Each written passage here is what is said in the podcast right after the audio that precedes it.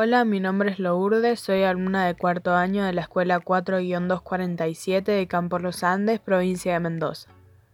Bienvenidos a todo lo que quería saber sobre el acuífero guaraní, un podcast de tecnología e información de interés para los que tienen más dudas que certezas.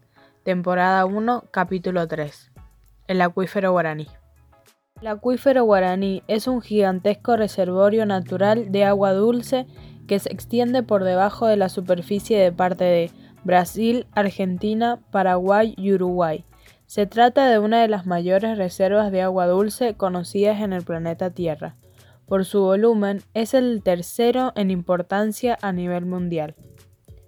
El descubrimiento del acuífero guaraní fue desarrollado en 2006 por el geólogo José Luis Flores Machado, del Servicio Geológico de Brasil, Flores Machado afirmó en su estudio que en rigor no se trata de un solo acuífero, sino de un sistema acuífero. En Brasil, la superficie aproximada que abarca es de 840.246 kilómetros cuadrados. En Argentina es de 225.424 kilómetros cuadrados. En Paraguay es de 72.540 kilómetros cuadrados. Y en Uruguay es de 58.545 kilómetros cuadrados. La superficie del acuífero guaraní es la misma que de los territorios de España, Portugal y Francia juntos. La capacidad de explotación es enorme.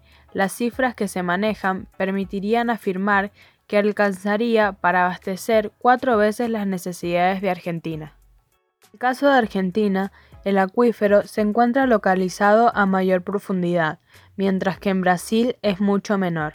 Aunque el acuífero guaraní está protegido por leyes estrictas, el Banco Mundial y la Organización de los Estados Americanos identificaron 2.000 pozos de perforación en 2009, en un estudio conjunto que acceden al acuífero guaraní.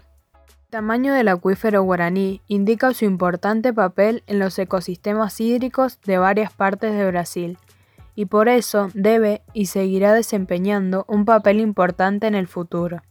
A diferencia de otras fuentes de agua dulce, el guaraní está un poco más resguardado del cambio climático y de la contaminación, aunque se han detectado que en periodos de escasez de lluvia su volumen disminuye. El acuífero constituye la más importante fuente futura de agua, por lo que su protección debería ser una prioridad.